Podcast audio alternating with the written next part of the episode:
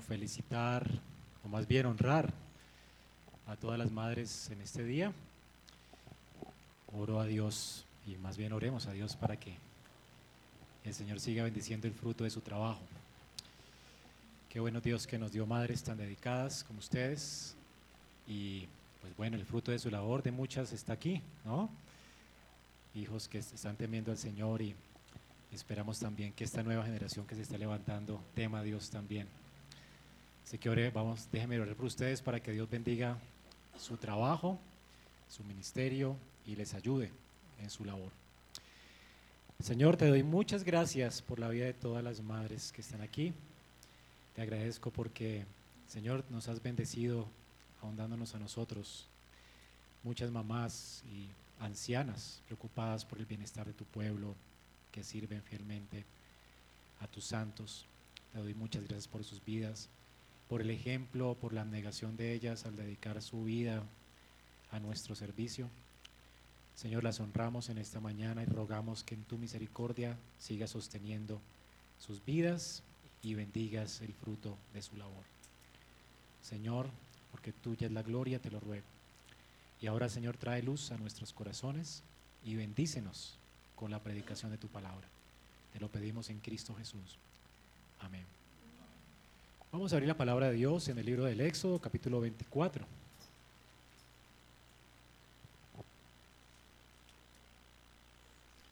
Ve, perdón. Éxodo 32.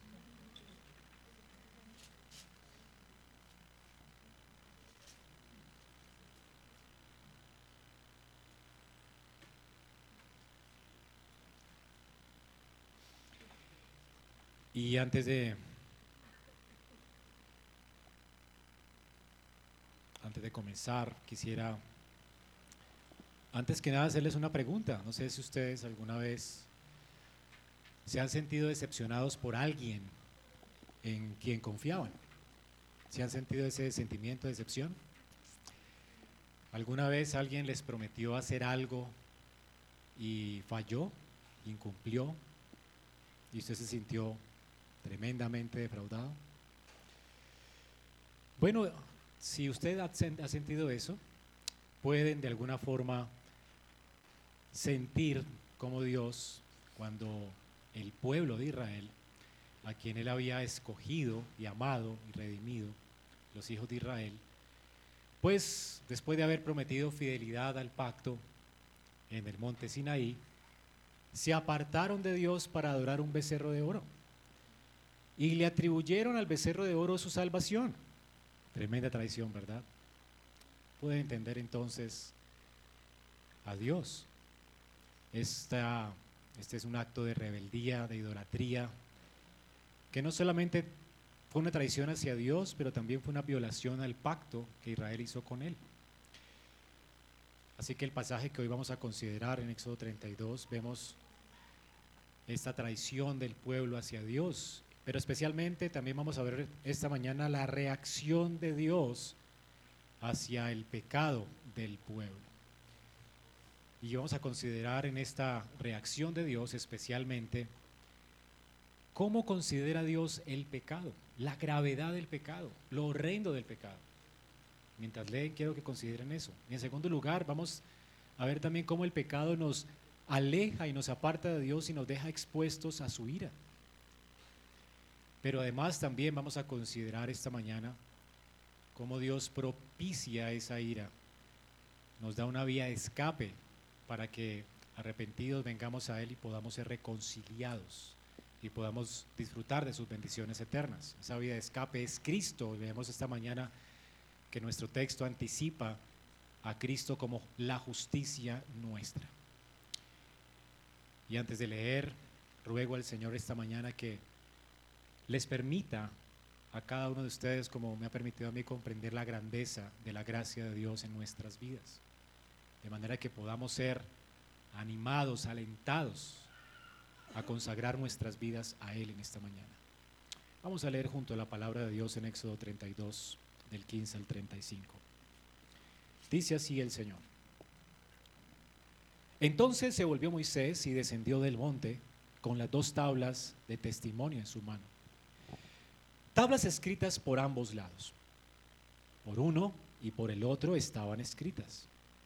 Las tablas eran obra de Dios y la escritura era escritura de Dios grabada sobre tablas. Al oír Josué el ruido del pueblo que gritaba, dijo a Moisés, hay gritos de guerra en el campamento.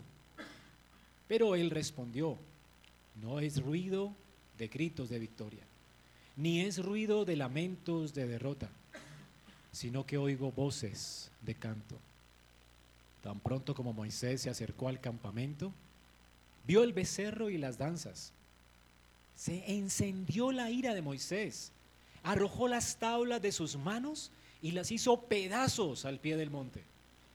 Y tomando el becerro que habían hecho, lo quemó en fuego, lo molió hasta reducirlo a polvo y lo esparció sobre el agua e hizo que los israelitas la bebieran. Entonces dijo Moisés a Aarón, ¿qué te ha hecho este pueblo para que hayas traído sobre él tan gran pecado? No se encienda mi ira, mi señor, respondió Aarón. Tú conoces al pueblo, que es propenso al mal, porque me dijeron, haznos un Dios que vaya delante de nosotros, pues no sabemos qué le haya acontecido a este Moisés, el hombre que nos sacó de la tierra de Egipto. Y, yo les contesté, el que tenga oro que lo, se lo quite. Bueno, me lo dieron, lo eché al fuego y salió este becerro.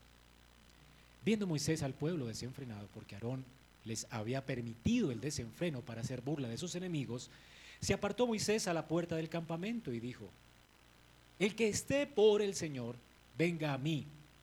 Y se juntaron a él todos los hijos de Leví. Y les dijo, así dice el Señor Dios de Israel, póngase cada uno la espada sobre su muslo y pasen y repasen por el campamento de puerta en puerta y maten cada uno a su hermano y a su amigo y a su vecino. Los hijos de Leví hicieron conforme a la palabra de Moisés y cayeron aquel día unos tres mil hombres del pueblo. Entonces Moisés dijo, con sangre se oye al Señor, pues cada uno ha estado en contra de su hijo, en contra de su hermano, para que hoy Él les dé una bendición. Al día siguiente Moisés dijo al pueblo, ustedes han cometido un gran pecado y ahora yo voy a subir al Señor, quizás pueda hacer expiación por su pecado. Entonces volvió Moisés al Señor y dijo, ay, este pueblo ha cometido un gran pecado. Se ha hecho un Dios de oro, pero ahora, si es tu voluntad, perdona su pecado. Y si no, bórrame del libro que has escrito. Y el Señor dijo a Moisés, el que haya pecado contra mí, lo borraré de mi libro. Pero ahora ve, conduce al pueblo a donde te ha dicho. Mi ángel irá delante de ti porque el día que yo los visite, los castigaré por su pecado. Y el Señor hirió al pueblo por lo que hicieron con el becerro que Aarón había hecho. El título de nuestro sermón es El costo del pecado y la justicia que lo satisface. Y vamos a ver esa división del texto esta mañana, del versículo 15 al 30, vemos esto aquí, el costo del pecado. Y luego veremos del 30 al 35 la justicia que lo satisface. Y recordemos el contexto que Dios había liberado al pueblo de Israel de la esclavitud de Egipto. Los había llevado al desierto del Sinaí, ahora Israel estaba al monte, en el monte, al pie del monte del Sinaí. Dios estableció con ellos allí un pacto. Ellos juraron lealtad a este pacto y les dio los diez mandamientos como una norma de vida.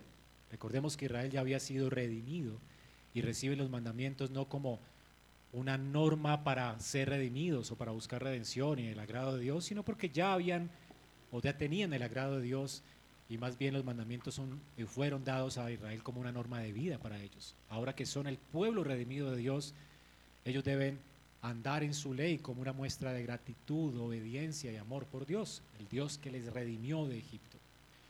Moisés Ahora, después de esta ceremonia del pacto, que está en Éxodo 24, que es el texto más importante de todo el Antiguo Testamento, es la cumbre de lo que sucedió en Sinaí, se va a recrear por todo el tiempo en las jornadas de Israel por el desierto y luego en el tabernáculo en, Israel y luego en el templo, todo lo que sucedió en Sinaí, este es el, el fundamento de ese pacto de Dios con Israel.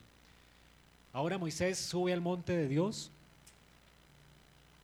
y allí en el monte de Dios Dios le muestra el tabernáculo celestial. Y Moisés eh, es instruido por Dios para que haga eh, Israel un tabernáculo como una sombra del cielo para los hijos de Israel, anticipando que ellos podrían tener esperanza de gloria. Así que el tabernáculo es detalladamente expuesto por Dios, Moisés lo ve y ahora él tiene que hacer una sombra, una copia del cielo en la tierra para los hijos de Israel, un campamento donde Dios va a morar provisionalmente hasta la venida del Mesías que Dios había prometido en Génesis 3:15. Vimos la última vez que mientras Moisés estaba recibiendo las instrucciones de Dios en el monte, el pueblo se impacientó mucho y comenzó a desesperarse porque Moisés no estaba con ellos. Y entonces exigieron, bueno, exigencia, exigieron a Aarón que les hicieran dioses para que caminaran delante de ellos. Reemplazaron a Dios, la fuente de la vida, el redentor de ellos por un becerro de oro. De hecho, Aarón lo construyó con sus propias manos. Hizo un molde, vació el oro que trajeron los hijos de Israel en ese molde y fabricó un, un, ídolo de oro. Y para no ser tan grave la cosa, él quiso hacer algo como el sincretismo religioso hace, ¿no? Mezclar el nombre de Dios con el paganismo, lo que ha hecho la Iglesia Católica Romana con su paganismo, con sus idolatrías. Así que le llaman el servicio a Jehová, aquello que tenemos como idolatría en la escritura. Dios prohíbe la adoración a Él a través de ídolos. Esto es abominable delante de Dios. Mientras Aarón piensa que está agradando a Dios, dándole gusto al pueblo, Dios le informa a Moisés que lo que está haciendo Israel es abominación. El sincretismo es abominable delante de Dios. Y Dios dice, voy a destruir a todo el pueblo y voy a comenzar contigo nuevamente, Moisés. Y con esto Dios provoca en Moisés este espíritu del intercesor. Así que se, se mostró, y hace 15 días vimos esto, el espíritu intercesor de Cristo en la vida de Moisés. Moisés muestra la obra y el trabajo de Cristo en su corazón. El espíritu de Cristo habla por él, pidiendo a Dios que perdone al pueblo, intercediendo a Dios por el pueblo. Y ese es el primer trabajo que Moisés hace aquí en Éxodo 32. Moisés asume su rol de mediador entre Dios y el pueblo, rogando a Dios para que Dios no destruya el pueblo. Y por supuesto Dios responde la oración de su intercesor escogido. Era la intención de Dios desde el principio. Dios ha decidido hacer las cosas a través de un mediador y perdonar al pueblo a través de un mediador. Así que Dios decide no matar a todo el pueblo. Y ahora entonces manda a Moisés como mediador ahora entre Dios y el pueblo.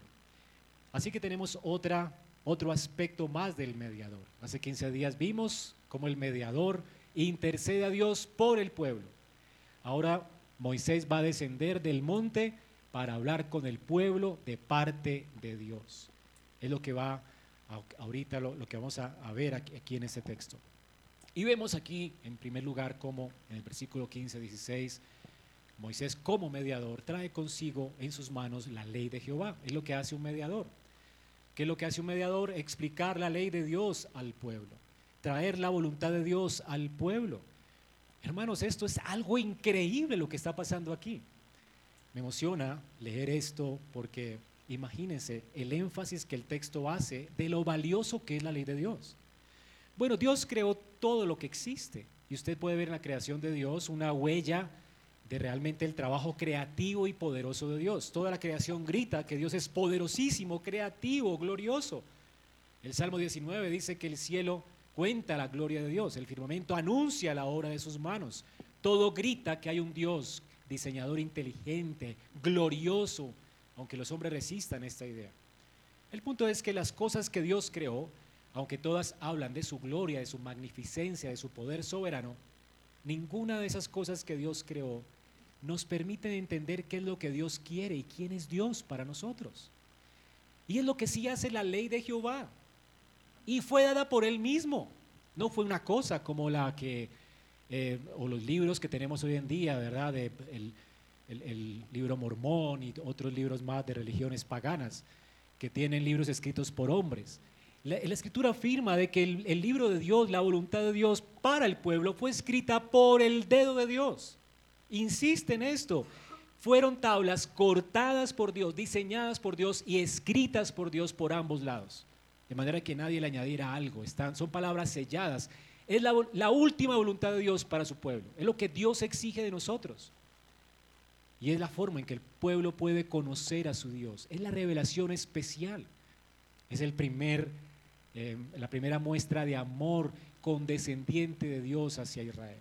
Eso es algo maravilloso. Y Moisés, como mediador, trae la ley de Dios en sus manos para manifestarle al pueblo la voluntad de Dios. Dios tiene esta voluntad de que de su pueblo ande en sus caminos ahora que ha sido redimido. Dios tiene buena voluntad para con el pecador. Esto es maravilloso. Ahora entonces, ese es el primer aspecto que se nos revela del mediador. El mediador entre Dios y el hombre, el que viene a interceder de parte de Dios hacia los hombres, viene con la ley de Jehová en su mano. Fue lo que Cristo hizo realmente. Moisés está anticipando la obra de Cristo cuando después de, eh, divagar por el desierto 40 días y ser tentado, va al monte y allí en el monte proclama la ley de Jehová. ¿Se acuerdan del sermón del monte? Es lo que hace el mediador. Así que está anticipando a Cristo como aquel maestro de la ley, aquel que viene al mundo a proclamar la ley y, la interpreta correctamente. Es lo que Cristo hace. Jesucristo pues no viene a cambiar la ley de Jehová. Él viene a interpretarla de manera correcta y a explicarla correctamente al pueblo. Por eso en Mateo dice, oísteis que fue dicho. A ustedes les enseñaron esto, pero yo os digo tal y tal cosa. No está cambiando la ley, está explicándola correctamente, porque le estaban explicando mal los judíos, a su conveniencia. Así que Jesús interpreta la ley, trae la ley al pueblo, y es lo que está anticipando Moisés de lo que haría o lo que esperaría Israel acerca del mediador que vendría.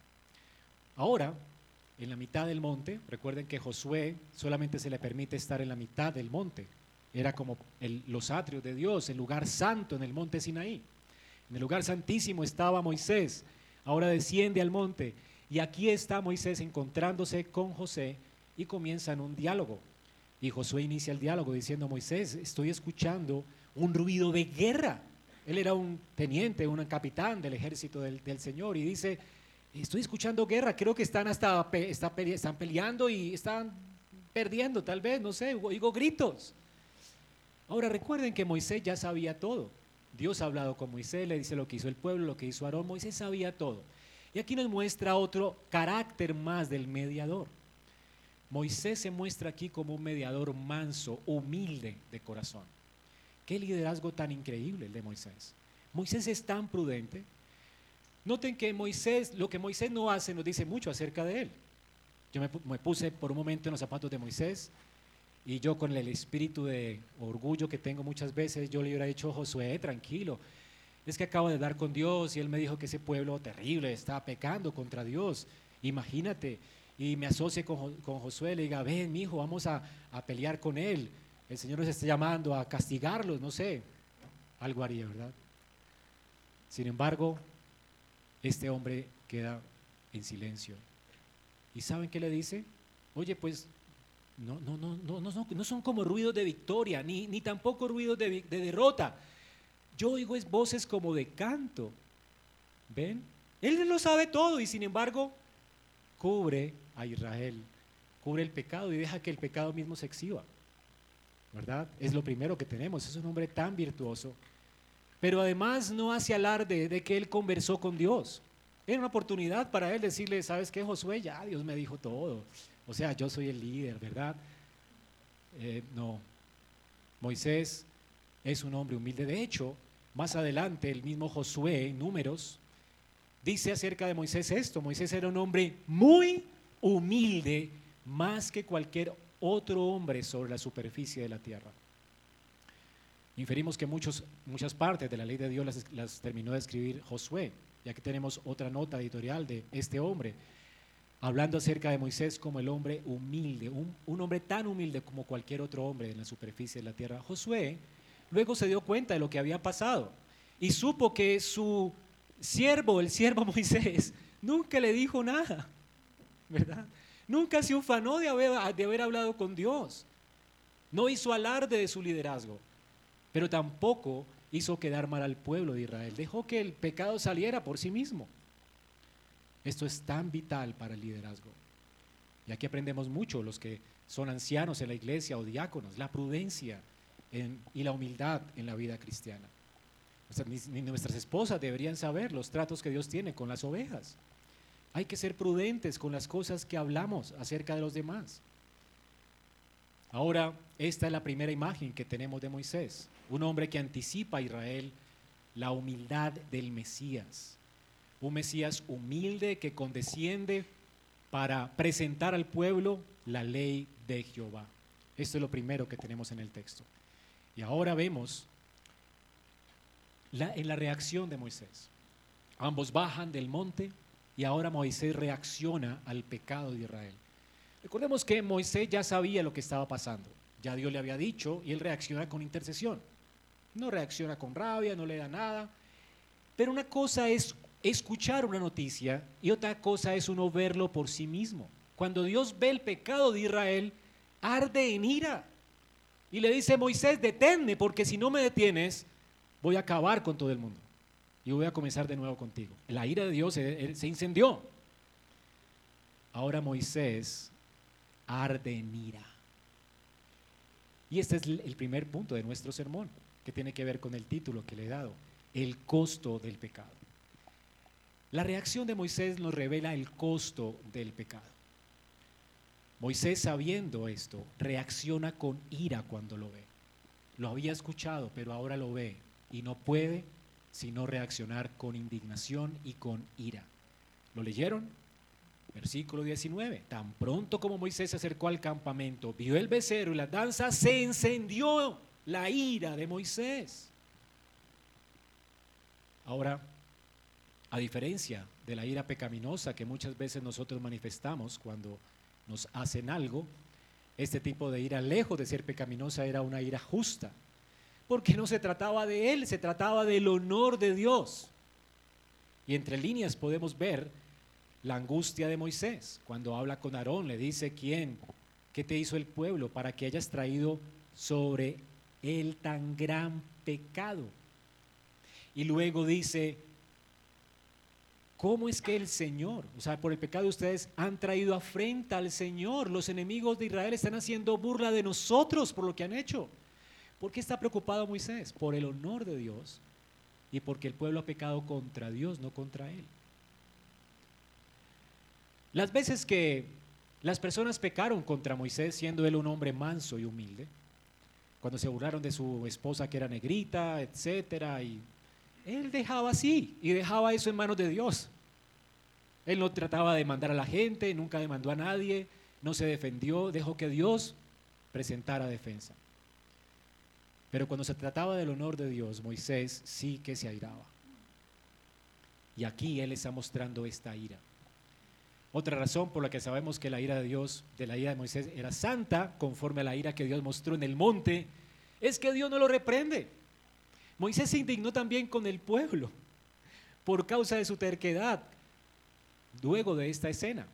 Y recuerden que él golpeó la roca tres veces por causa de que él estalló en ira, indignación por Dios. Pero allí sí, de alguna manera salió a flote su hombre viejo. Y golpeó la roca, ¿verdad? Y se indignó porque ya estaba cansado del pueblo. Él ya la tomó como algo personal. Y allí sí la ira se convirtió en algo injusto.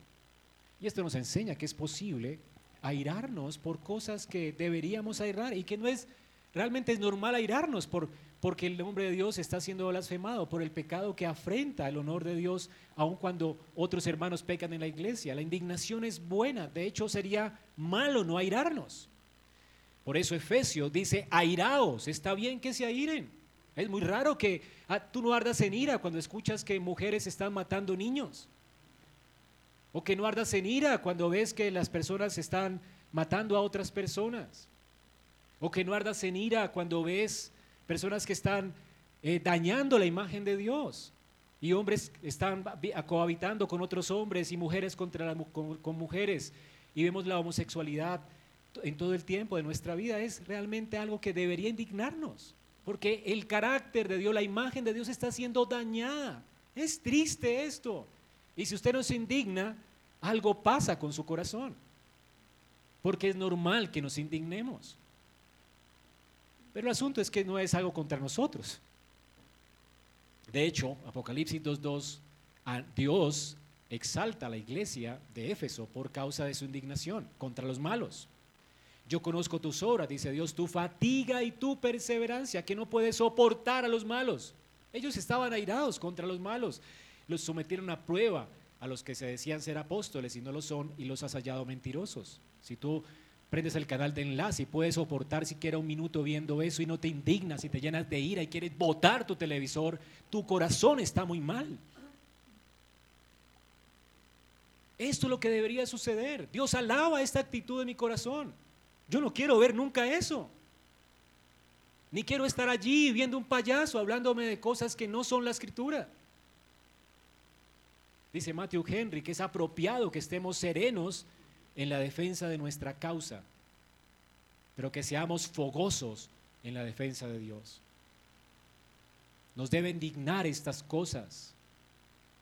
Cuando el honor de Dios es mancillado y blasfemado por causa de estos hombres, debemos tratarlos con seriedad y con rabia, con ira.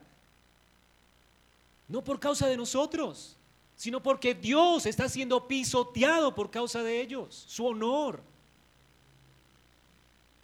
Medio de su ira entonces Moisés, de hecho, para mostrar que era una ira santa, su ira estuvo siempre bajo control. Y por eso Dios nunca lo reprendió por su ira.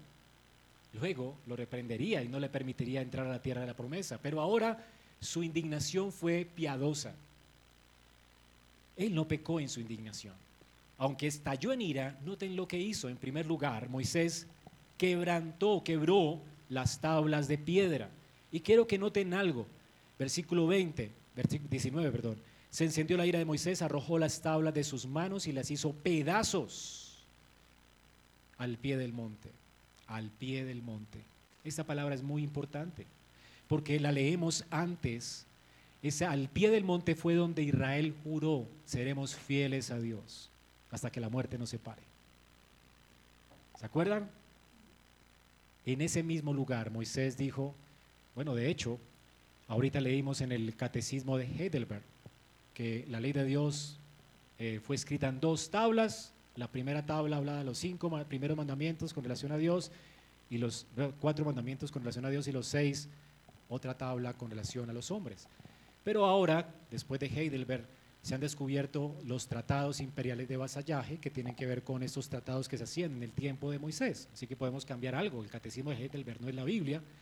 Y sabemos que esas dos tablas no eran cinco mandamientos, eh, cuatro mandamientos y cinco mandamientos, sino más bien los mismos mandamientos escritos por lado y lado en cada tabla, es decir, una copia de los diez mandamientos, una que era copia de Dios y otra la copia para Israel.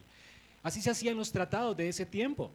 Y hoy se han descubierto estos tratados y ha sido realmente una revolución para entender mejor los pactos de Dios en la Escritura.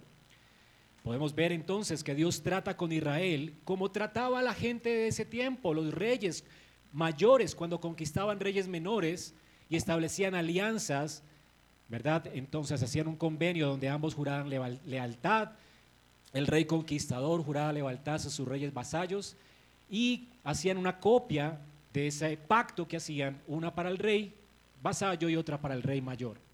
Y esto fue lo que Dios hizo, una copia para cada uno, para Israel y para él. Una copia que sería guardada en un lugar especial, en la caja de madera de acacia, en el lugar santo, santísimo. Y allí entonces tendríamos estas copias de la ley.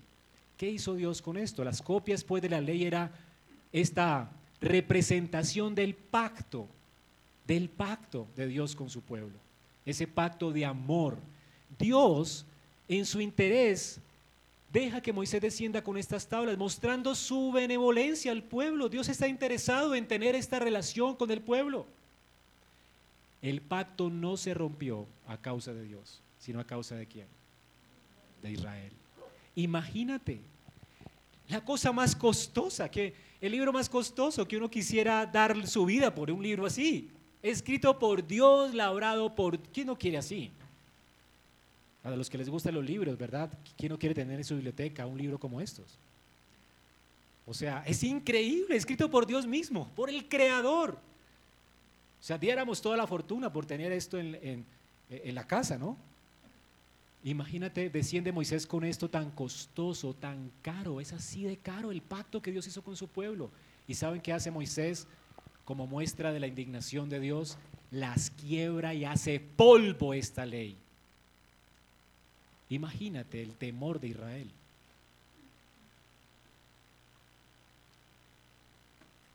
Es como cuando el, esposo le es infiel a su esposa.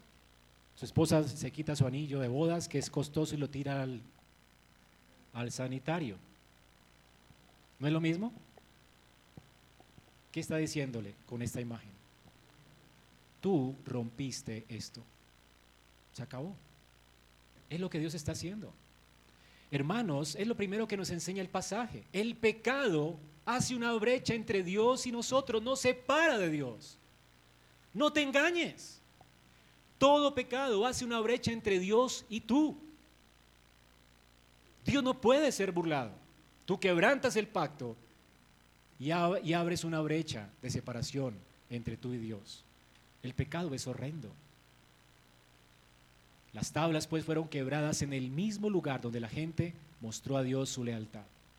Por causa de que Dios les estaba proclamando a través de esta muestra que ellos mismos habían menospreciado el pacto. Dios tenía la intención de hacer un pacto con ellos, de permanecer fiel a ese pacto, pero el pueblo no quiere. Sucedió lo mismo con Adán, ¿verdad? Dios quería tener una relación de amor fraternal con Adán por la eternidad. Sin embargo, Adán fue el que fracasó y falló. Ahora, en esta ruptura, Moisés luego destruye el becerro para poner delante de los ojos de Israel una realidad. Y es que un ídolo no es nada en absoluto. Nada. ¿Qué hace con el becerro? Dice aquí que lo echó al fuego, lo molió, lo redujo al polvo, lo esparció sobre agua, hizo que los israelitas la bebieran. Imagínate, un ídolo en lo que Israel puso su confianza. Es convertido en polvo, no se puede defender. Luego ellos tienen que tomarse este ídolo, que no les sirvió para nada, ni se pudo defender, ni hizo nada por ellos, y luego lo van a defecar. Eso es un ídolo, estiércol. ¿Sabes que Pablo habla en, estas, en estos términos? de aún la idolatría que él tenía por sus títulos y por todo lo que él tenía cuando ponía su confianza en estas cosas. Pablo dijo, yo estimo como pérdida todas las cosas en vista del incomparable valor de conocer a Cristo, mi Señor, por el cual lo he perdido todo y lo tengo por estiércol a fin de ganar a Cristo. Es como un desecho. Todo en lo que el hombre pone su confianza aparte de Cristo es eso, estiércol. En sus traducciones dice basura, pero en realidad fueron muy amables los traductores. Es estiércol. En eso se convirtió el becerro.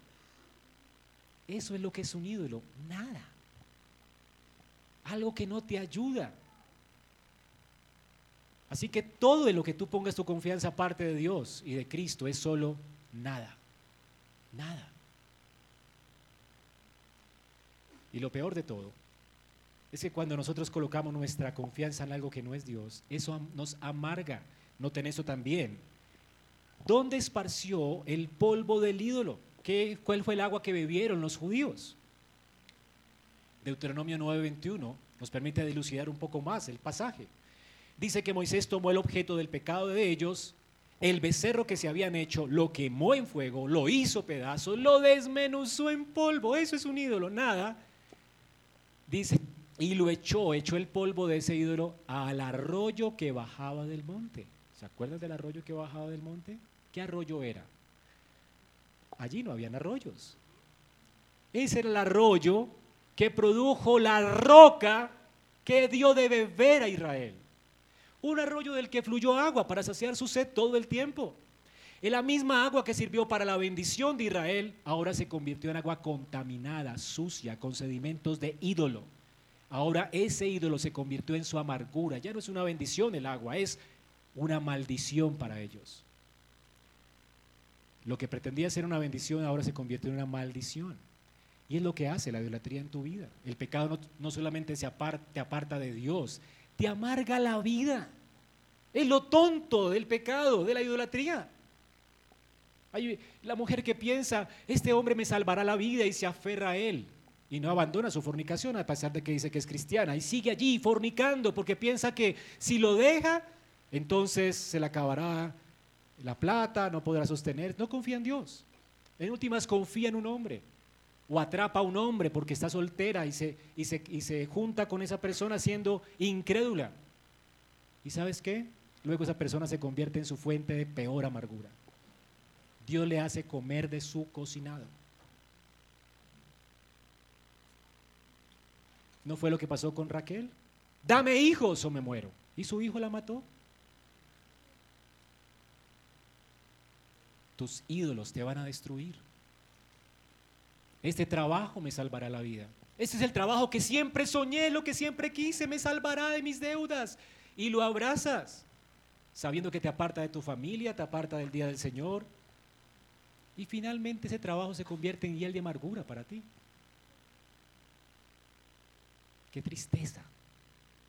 Eso es lo tonto de confiar en los ídolos, en lugar de confiar en Dios. ¿En quién confías? Es la pregunta para ti en esta mañana. Deuteronomio 9:21 dice esto. Ahora, además de eso, el hecho de que Israel bebiera esta agua, la verdad es que uno no sabe por qué pasó esto, pero sabemos que es como la fuente amargura, yo lo relaciono con eso, pero es probable también que Dios le está mostrando a Israel aquí que su pecado de idolatría fue una infidelidad, es decir, fue un, adulterio espiritual. Otros textos de la Biblia van a hablar después de el adulterio como la idolatría como adulterio. Pero la misma ley de Moisés aclara un poco esto cuando en su ley, en número 5.12, dice Dios, habla a los israelitas y diles, si una mujer, la mujer de alguien se desvía y le es infiel a un hombre, y el marido tiene sospechas de ella, bueno, tiene que contratar a, a un investigador privado para seguirla, nada de eso. Simplemente si el tipo tiene sospechas, que traiga a la mujer al santuario y que el sacerdote le dé agua, a la agua consagrada del, tabernáculo y coloque polvo de los atrios de Dios sobre el agua y la mezcle. Y que la mujer se lo tome en una vasija de barro, que se tome el agua con el polvo mezclado del santuario. Cuando le hayas hecho de beber el agua, dice, sucederá que si ella se ha contaminado, es decir, si efectivamente fue infiel a su marido, el agua le traerá maldición, va a entrar en ella y le va a producir amargura. Su vientre se va a hinchar su muslo se enjutará y la mujer vendrá a ser maldición en medio de su pueblo y quedará estéril. O sea que la señora iba, nadie la podía apedrear porque no fue sorprendida en el acto, nadie la sorprendió, pero el marido sospecha, sospecha de ella. La trae, se toma el agua, resultó culpable. Todos sabían que era culpable, ¿por qué? Salía con la barriguita inflamada, ¿verdad? Sus piernitas extrañas, y estéril. Ya el hombre ya descansé, hay un divorcio, me separé y listo. Hasta ahí llegó la relación. ¿Qué está haciendo Dios acá al hacerle tomar el agua a Israel? Creo que aquí Dios está expresando también, de alguna forma, que lo que pasó con Israel fue una infidelidad pactual. Ellos están siendo infieles. Y para muestra de un botón, yo me imagino los estómagos inflamados, la gente en las calles lamentando su pecado y aquellos que simplemente no se arrepintieron, ¿verdad? Están siendo ejecutados por los levitas. O sea, hubo algo que los levitas tuvieron que ver para ejecutar por lo menos tres mil hombres, ¿no? Por lo menos los vientres hinchados y gente que no quería arrepentirse, es decir, impenitentes. Tenemos que leer un poco más en el texto para poder imaginarnos la escena. Pero el punto es que Dios fue justo en el juicio. Con esta expresión de indignación, Moisés estaba enseñando a Israel entonces a no tomar el pecado a la ligera. Hermanos, este texto nos enseña a nosotros también hoy cómo el pecado nos aparta de Dios. Es un adulterio espiritual contra Dios, es un quebrantamiento del pacto nos llena de vergüenza Qué vergüenza para Israel. Se le inflama la barriga, ¿verdad? Todos están allí, tal vez. Me imagino esto. Y son culpables. Ahora están bajo maldición. Ahora temen por su propia vida. Dios tiene que ejecutarlos. Pesa sobre ellos una sentencia de muerte. Ahora están expuestos a la ira de Dios. Esto, esto es lo que produce el pecado. No solamente el de la idolatría, cualquier tipo de pecado. Ahora, no solamente el pecado hace esto, el pecado también nos engaña. Otra persona que pecó, y es de lo que se, seguidamente se ocupa Moisés, es de Aarón. Aarón era responsable del pueblo. Había sido encargado por Dios mientras Moisés estaba en el monte de poner orden en el pueblo. Y él le dio gusto al pueblo. Dios le dijo a Moisés, Moisés, Aarón les hizo, les fabricó un becerro, les pidió oro, fundió el oro, lo colocó en un molde, hizo un becerro. Dios le, le dijo a Moisés exactamente lo que su hermano hizo. Ahora, algo importante también aquí es que Moisés cuando va a hablar con Aarón como juez, ¿verdad? De parte de Dios, él le da el beneficio de la duda. Y actúa como Dios en el proceso. ¿Recuerdan cuando Dios le dijo a Adán, Adán, ¿por qué estás escondido? ¿Qué, pasó? Ah, ¿Será que Dios no sabe qué pasó? Bueno, Dios le está dando la oportunidad a Adán de que él confiese su maldad. Señor, todo lo ves. O sea, acabo de comerme lo que me dijiste que no. No, él no hace eso.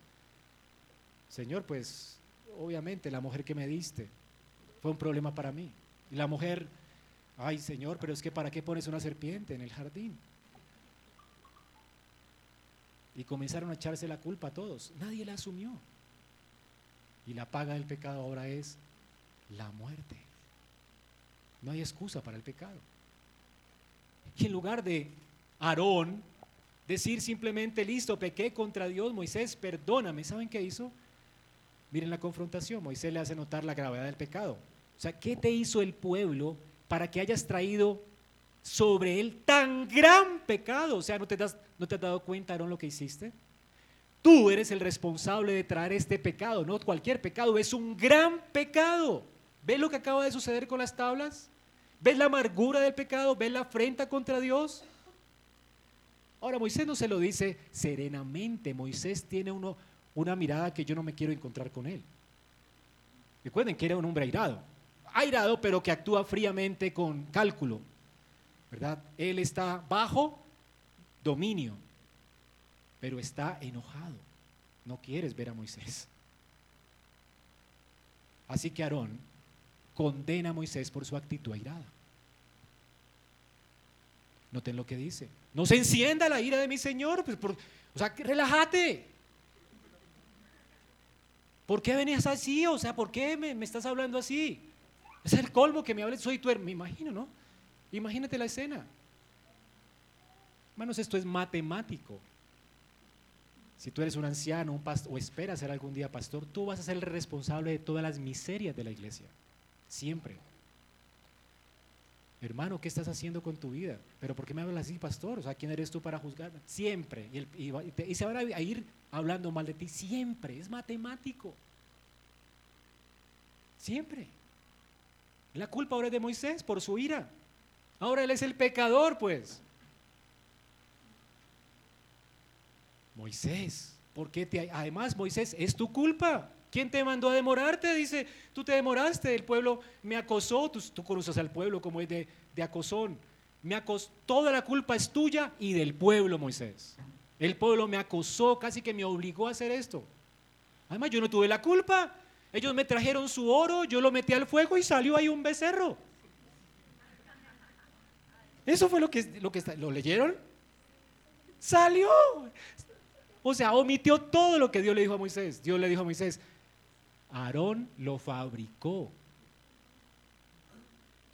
Le quedó hasta bonito. ¿sí? Sin embargo, él dijo, no, eso salió por arte de magia, ahí fue de chanfle. Se cubre, omite todo lo que él hizo y le echa toda la culpa a Moisés por demorarse, a Moisés por airado y al pueblo por idolatrado. Él salió limpio, salió limpio. Pero saben que Dios lo conoce todo y no lo deja limpio. Qué vergüenza para Aarón cuando se escribió este libro. ¿Verdad?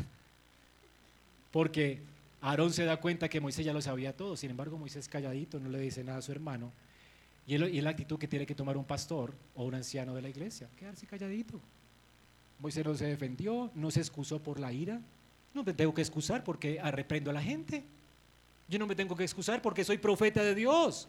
Nadie se tiene que excusar por eso. Que se enojen. Dios va a encargarse de ellos. Y Dios revelará lo oculto a su debido tiempo. Y es lo que hizo Dios. Trajo a la luz lo que hizo Aarón. Noten lo que, lo que sucedió. Fue escrito esto. Y de hecho fue escrito que la razón por la cual no murió Aarón fue porque su hermano intercedió calladito. Es lo que tiene que hacer un pastor, un anciano, cuando lo acusan a él del pecado. Dice, pastor, es que usted es la culpa, ¿verdad? Fue por su descuido. Yo pequé porque tú me descuidaste. Salmo, perdón, eh, Deuteronomio 9:20 dice, el Señor se enojó tanto con Aarón que quiso destruirlo. ¿Y saben qué hizo Moisés? intercedió por Aarón también, o al mismo tiempo. Esto es lo que tiene que hacer, no resentirse con los hermanitos, sabemos que van a reaccionar siempre así. Hay que orar por ellos para que Dios los salve. Fue la actitud de Moisés. Calladito, está bien Aarón. ¿Verdad? No le creyó, por supuesto. La confianza se minó, por supuesto. Se quedó calladito, Señor, por favor, ten misericordia, Aarón, tráelo al arrepentimiento muéstrale su pecado. Posiblemente Aarón fue uno de esos que salió con la barriga inflamada, ¿cierto? Ah, no eres, culpable, ahí está, ¿no? Uno de los que tuvo que postrarse para rogar misericordia. Deuteronomio 9:20. Moisés luego dice que se levantó, se puso en la puerta del tabernáculo y lo siguiente que hizo fue decirle al pueblo, desenfrenado, ¿quién se va a poner ante Dios? Noten esto increíble, ¿no? ¿Quién? ¿Quién? Viendo Moisés que el pueblo estaba desenfrenado porque Aarón les había permitido el desenfreno para hacer burla de sus enemigos, se apartó Moisés a la puerta del campamento y dijo, el que esté por el Señor, venga a mí. ¿Quién se va a arrepentir? Eso es un llamado al arrepentimiento. ¿Quién se va a arrepentir de su idolatría? ¿Quién se va a poner ahora a favor de Dios? Ponerse a favor de Dios implica, hermanos, también ejercitarse y, y, ejecutar los juicios de Dios. Y a veces esto es duro en la iglesia. El juicio de Dios en este texto implicaba que los hermanos tenían que matar a sus propios hermanos, usar la espada para hacerlo. Los hijos de Leví fueron los únicos que se arrepintieron aquí en el, en el acto. Y Dios les ordena, tomen su espada, recorran el campamento una y otra vez y tienen que matar a todos los culpables. Por supuesto, esto implica que si mataron tres mil, pues no mataron a todos los culpables, porque recordemos que todo el pueblo fue idólatra. O sea que mataron a los culpables impenitentes. ¿Ok? ¿Quién se levantará por mí contra los malhechores? Dice Jehová en el Salmo 94, 16. ¿Quién me defenderá de los que hacen iniquidad? ¿Quién? Ahora, hermanos, esto implica, estar por Dios implica ponernos también en las manos de Dios para ser sus ministros. Si tu hermano peca contra ti, repréndele. Este es tu trabajo. Está de parte de Dios o no. ¿Te indigna el pecado? ¿Te indigna que Dios reciba afrenta por el pecado? si te indignas por eso y estás de parte de Dios y te has arrepentido de tu propia maldad y entiendes la gravedad de tu maldad y has confiado en Cristo, tú tienes que estar a favor de Dios y reprender a tus hermanos. Y si no lo haces, no vas a librar tu alma, de hecho. Dios te va a juzgar a ti, porque no estás a favor de Él. Estar a favor de Dios es acosar a los demás por su maldad. ¿Qué estás haciendo con tu vida? Hablar con misericordia, tal vez, con lágrimas, tal vez. Pero hablar. Para ellos era matar. Ahora, ¿les parece que esto era terrible? Bueno, es lo que merece el pecado. La paga del pecado es que muerte. Ellos merecían morir y Dios los mata. Así que en ese momento el oficio de los que estaban por Jehová era matar a sus hermanos no arrepentidos. ¿Ok? En este lado de la historia, Cristo se va a ocupar de los hermanos no arrepentidos. El Señor un día descenderá del cielo y con el espíritu de su boca, con la espada de su boca, matará a los impenitentes de la iglesia. Ninguno quedará libre. Todos irán al infierno y arderán allí por la eternidad.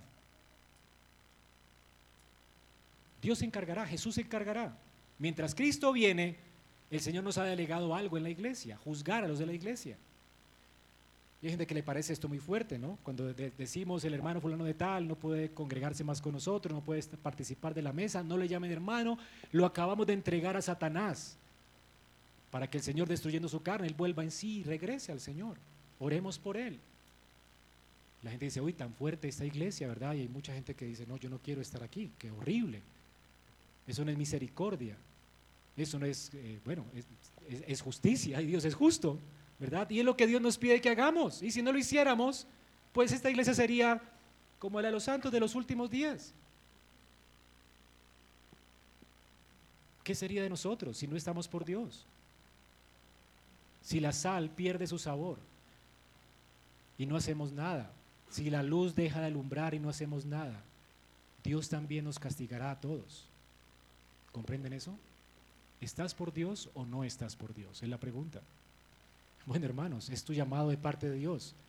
Si que si hermano peca y tú te das cuenta, necesitas ir a él y exhortarlo. Y si no se arrepiente con testigos, y si no se arrepiente con los ancianos, y si no se arrepiente hay que expulsar al perverso de entre nosotros. Pero ese es el trabajo de cada uno de nosotros. Recordemos que los hijos de Leví ahora ya no existen. Ahora todo el pueblo de Jehová en Cristo son un pueblo de sacerdotes. Dios nos da esa honra de participar en el ministerio. Así que tú eres responsable de tu hermano. No puedes decir, ah, yo no soy responsable de él. Ya él que se muera. Dios también te va a juzgar a ti. ¿Entiende eso? Todos los impenitentes van a morir. Cayeron tres mil hombres. Ahora, Aarón no murió. Muchos en Israel no murieron. Cuando vieron el justo juicio de Dios y el ardor de su ira, seguramente se postraron, pidieron misericordia y clemencia y la espada pasó de ellos. Pero también merecían la muerte. Y esto nos llama a una pregunta en esta mañana. ¿Qué pasó allí? Porque parece que no hubo justicia para ellos, también debían, morir. Solamente porque lloraron pues y se arrodillaron, por eso hubo clemencia. Bueno, ¿qué pasó? Y antes de pasar a este punto siguiente, resumamos cómo aquí se muestra a Cristo, hermanos, el mediador. Aquí el Señor está revelando a través de Moisés la mansedumbre del Mesías que vendría, que Israel debería esperar. El Mesías que vendría en mansedumbre a enseñar la ley de Dios. El Mesías que después de salir del monte, después de predicar su ley, fue al templo y con ira destruyó las mesas de los cambistas. Y luego denunció el pecado de los hijos de Anás, declaró ayes y maldiciones sobre ellos. Y en el año 70 esas maldiciones se cumplieron. Él vino en juicio sobre esa generación y destruyó Jerusalén, una ciudad que jamás se ha vuelto a levantar más, dice levantará de las ruinas. ¿Ha sido Jerusalén? Son ruinas. Por causa de que Dios se toma en serio el pecado. Y Cristo un día vendrá y destruirá a todos los impenitentes con la espada de su boca. Hermanos, deberíamos temblar ante, este Mesías. Noten lo que Dios dice en Hebreos 10:29. Ahora, si el pueblo de Israel fue destruido por sus hermanos con la espada, ¿cuánto mayor castigo piensan ustedes que merecen aquellos que pisotean bajo sus pies al Hijo de Dios? Israel pecó y ¿qué fue destruido? unas tablas, los mandamientos de Jehová. Caros, ¿no? Costosos. Lo más valioso en este mundo fue destruido. Algo que Dios construyó para nuestro beneficio. Un pacto se destruyó. Y este pacto que se destruyó anticipa la necesidad de un mejor pacto.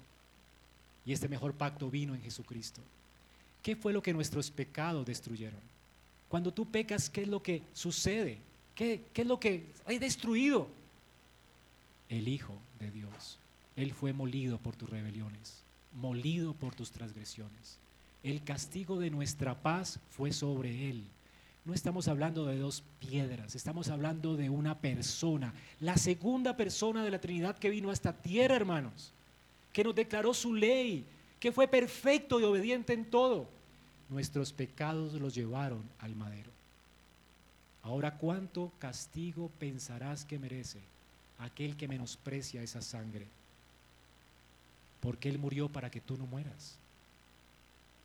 Horrenda cosa es caer en manos del Dios vivo. Si Dios no perdonó a ese pueblo impenitente, tampoco te perdonará a ti si hoy no te vuelves en arrepentimiento y fe a Dios. Ahora, el punto es que tú mereces la muerte. ¿Por qué es que Dios no mata al pueblo? ¿Por qué no mató a Aarón? ¿Por qué solo tres mil? ¿Por qué no todos? Es la pregunta del millón.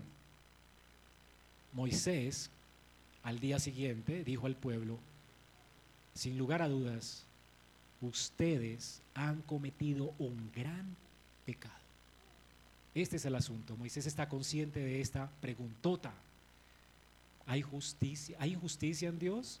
Dios va a barrer debajo de alfombra porque es tan amoroso y tan bueno que ya se va a olvidar de lo que Israel hizo y ya mató solamente a algunos y a los demás simplemente los va a dejar así, deje así, ya listo, comiencen de nuevo. Moisés sabe que esto es imposible porque Dios es justo. Y Moisés le hace ver a esto al pueblo. Ustedes saben que el pecado de ustedes fue horrendo, horrible. Todos ustedes merecían el castigo y la muerte. Todos merecemos morir. ¿Saben qué voy a hacer? Voy a regresar a Dios. Quizás Él pueda hacer expiación por vuestros pecados. ¿Ven la conciencia que tiene Moisés, siendo un hombre del Antiguo Testamento, de la necesidad de un mediador entre Dios y los hombres que haga satisfacción de la ira de Dios, que haga justicia? Dios tiene que condenar el pecado. Y Moisés entiende esto. Dios tiene que condenarnos, no se pueden quedar las cosas así. Algo está mal aquí, la justicia tiene que satisfacerse. El juez tiene que castigar. Yo voy a ofrecer expiación. Y entonces nos lleva al segundo punto, la justicia que satisface el pecado. La expiación por el pecado. Expiar es aplacar la ira del ofendido. Dios está ofendido, su ira tiene que ser aplacada, su justicia tiene que ser satisfecha, es decir, alguien tiene que morir, y ese alguien que tiene que morir tiene que ser alguien que no haya pecado, un justo. Así que Moisés piensa, bueno, se tiene que hacer satisfacción. Y va a la presencia de Dios. Volvió Moisés al Señor y dijo, ay Señor, y confiesa el pecado, por supuesto.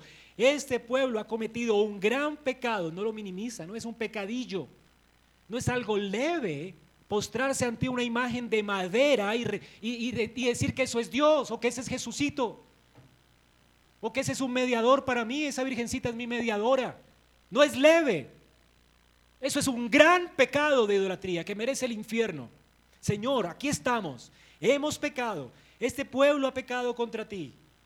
Es un gran pecado. Se han hecho un Dios de oro. Te han reemplazado a ti. Pero ahora, Señor, si es tu voluntad, perdona su pecado. Ahora, Moisés sabe que esto es imposible. Si no, sé que eso es imposible.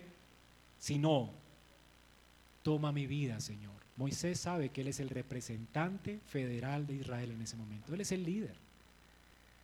Lo que pasa con él pasa con el pueblo. Y Moisés dice, Señor, ¿sabes qué? Ya, ya, yo entiendo todo toma mi vida. Yo sé que el sacrificio de animales no puede expiar este pecado. Ellos merecen la muerte y un líder, una cabeza, un segundo Adán debe morir. Yo me ofrezco por el pueblo, Señor. Yo me ofrezco por el pueblo.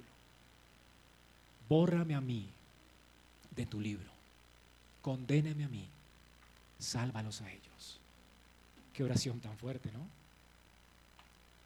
En el corazón de Moisés está latiendo la intercesión de nuestro mediador. El Espíritu de Cristo está obrando en él. Es lo que nos dice el Nuevo Testamento. Moisés es un profeta con el Espíritu de Cristo en él. Lo que está pidiendo Moisés es lo que Cristo hizo por nosotros. ¿Saben qué hizo Dios? Dios le dijo a Moisés, no, Moisés, lo siento. Yo no voy a tomar tu vida. Vete. Sigue guiando el pueblo. Voy a enviar mi ángel para que esté delante de ustedes y eventualmente yo los voy a visitar y los voy a seguir castigando por el pecado. No hay satisfacción aquí. Queda un interrogante, ¿por qué? Ellos pueden continuar en sus jornadas. ¿Por qué van a poder entrar a la tierra prometida? ¿Por qué Dios va a seguir actuando a favor de ellos? Si han pecado, queda el sustico allí, algo pasa aquí. Más adelante, Moisés entiende entonces que Dios lo rechazó a él. Y cuando él desciende del monte de Dios con su rostro encendido en gloria, pone un velo en su rostro para que Israel no ponga sus ojos en él y espere a otro. Moisés entiende que él no será la persona que Dios acepte, él es un pecador más, necesitado de la gracia de Dios. Moisés está esperando a otro. Israel tiene que no poner sus ojos en Moisés, sino en otro. El quebrantamiento de esa ley anticipa un mejor pacto. A Cristo, hermanos, quien selló ese pacto con su sangre. ¿Cuándo van a acabar las plagas? Dice que el Señor hirió al pueblo por lo que hicieron con el becerro y siguió la disciplina y siguió la muerte y siguieron las pestes. ¿Cuándo cesó eso? Cuando Cristo en la cruz dijo, consumado es. Él llevó el castigo de la iniquidad de Israel sobre él. Él fue molido, no unas tablas de piedra. El Hijo fue molido por nuestras rebeliones y pecados. No unas simples piedras. Tus pecados lo llevaron a Él, a la cruz del Calvario. ¿Pisotearás su sangre hoy? ¿Menospreciarás ese don como Israel menospreció la ley de Jehová? Recuerda, horrenda cosa es caer en manos del Dios vivo. No saldrás de aquí ileso. Si no estás en Cristo, toda la ira de Dios eterna vendrá sobre ti. Tú no sabes cuándo te encontrarás con Dios. Todo lo que, lo que has hecho en oculto saldrá a la luz un día. Tú vendrás un día a juicio. ¿Quién saldrá de tu defensa si no estás en Cristo? Sería un desperdicio que saliera de esta casa y no pusieras tu esperanza en Él y no le amaras solamente a Él y no esperaras solamente en Él. Cristo es el Hijo de Dios que descendió del cielo a la tierra. Nunca pecó siendo hombre. Siendo Dios con nosotros, nunca cometió pecado, cumplió perfectamente la ley de Dios y se ofreció a sí mismo en la cruz del Calvario como expiación, aplacando la ira de Dios para que el que confíe en Él no muera. Dios hizo en Cristo justicia. Cristo es nuestra justicia, porque vivió una vida justa y Dios nos cuenta como justos en Él, en los que creemos en Él. Y llevó sobre sí mismo el castigo de nuestra maldad. Él fue quebrantado, como quebrantó Israel la ley de Dios, el Hijo fue quebrantado. Pero además, Cristo se levantó de la muerte y hoy la tumba está vacía. ¿Saben por qué? Porque Dios dijo sí al Hijo. Le dijo no a Moisés y le dijo sí al Hijo. Este es mi Hijo amado en quien tengo complacencia. Este es el justo y santo y perfecto. Cristo ofreció su vida y Dios tomó esta preciosa vida del Hijo a cambio de la nuestra, para que tú no mueras. La pregunta es, ¿lo menospreciarás? o estarás de parte de Dios hoy? ¿Reconocerás tu pecado? ¿Reconocerás la amargura de tu idolatría? ¿Reconocerás que necesitas a este mediador? ¿Lo confesarás públicamente? Ven a Cristo hoy, no mueras. Dios está dispuesto a perdonar a todo aquel que confía en Cristo. No importa cuán mala madre haya sido. Las mamás recuerdan cuán mala madre han sido. No importa cuán, cuán perverso ha sido como padre o como hijo. No importa lo que hayas hecho en tu vida, si tus pecados son tan negros como el carbón, Cristo los emblanquece como blanca lana. No hay condenación para el que está en Cristo. Dios aceptó ese sacrificio para que tú no mueras. ¿Por qué Israel no murió? Porque Cristo satisfizo la ira de Dios en la cruz del Calvario. Romanos 4:25 dice, Él fue entregado a causa de nuestras transgresiones y fue resucitado para nuestra justificación. ¿Por qué es que somos justificados? Por la resurrección de Cristo. ¿Por qué es que somos justos? Porque Dios aceptó su vida por la nuestra y lo resucitó porque Él es justo. Ya murió y resucitó y la muerte no lo pudo detener, retener. La muerte fue sorbida en victoria. Cristo quitó el aguijón de la muerte para que tú no mueras. Él quiere endulzar tus aguas hoy y hacerlas benditas. Dios quiere que tú tomes la copa de la bendición porque Él tomó la amargura de tu pecado sobre Él. Él bebió la copa de la ira de Dios. Hermanos, nunca olvidaré una persona que me dijo que Dios era más misericordioso que justo. Duró una tarde insistiéndome en esto. Dios es más misericordioso que justo. De hecho, en la cruz ese amor de Dios se sobrepuso a su santidad y a su justicia. Él me dijo, somos salvos porque Dios nos ama. Tú no eres salvo porque Dios te ama. Tú eres salvo porque Dios hizo justicia. ¿Sabías una cosa? En Juan 1.9, la escritura dice, si confesamos nuestros pecados, Él es fiel y justo para perdonar nuestros pecados y para limpiarnos de toda maldad. No dice Él es fiel y amoroso. ¿Sabes por qué Dios te perdona? Por la muerte de otro, porque se hizo justicia. Su justicia fue satisfecha y esta es la buena noticia del Evangelio. Ah, es que Diosito me perdona todo.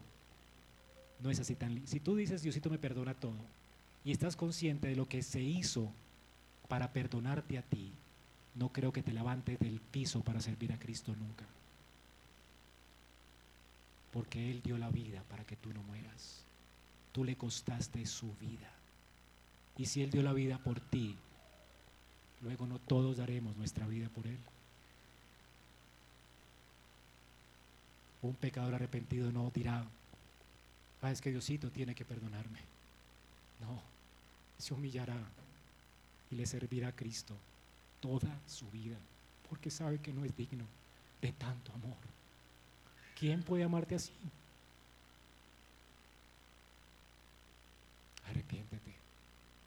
Y ven a Cristo hoy. Vamos a orar.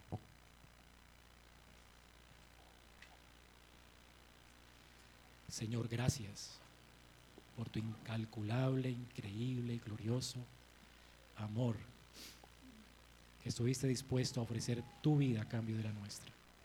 Lo que Moisés no pudo hacer, lo que Dios no aceptó, lo aceptó en ti. Gracias, Cristo, por ser nuestra justicia. Ruego en tu misericordia, acuérdate de los que están aquí y no te conocen. Acuérdate en su pecado, Señor, y resplandece en ellos tu luz. Que renazcan a una nueva esperanza. Que pongan en Cristo su confianza y que acepten la justicia de Él y confiesen hoy sus pecados y se aparten de ellos para servirte a ti. Señor, gracias por tu misericordia y gracias por tu justicia. Gracias, Señor. Alabamos tu nombre, te exaltamos en esta hora y rogamos también a cada uno de los que hemos puesto en ti nuestra confianza, nos ayudes a apreciar más lo que has hecho, de manera que vivamos para ti, para tu gloria.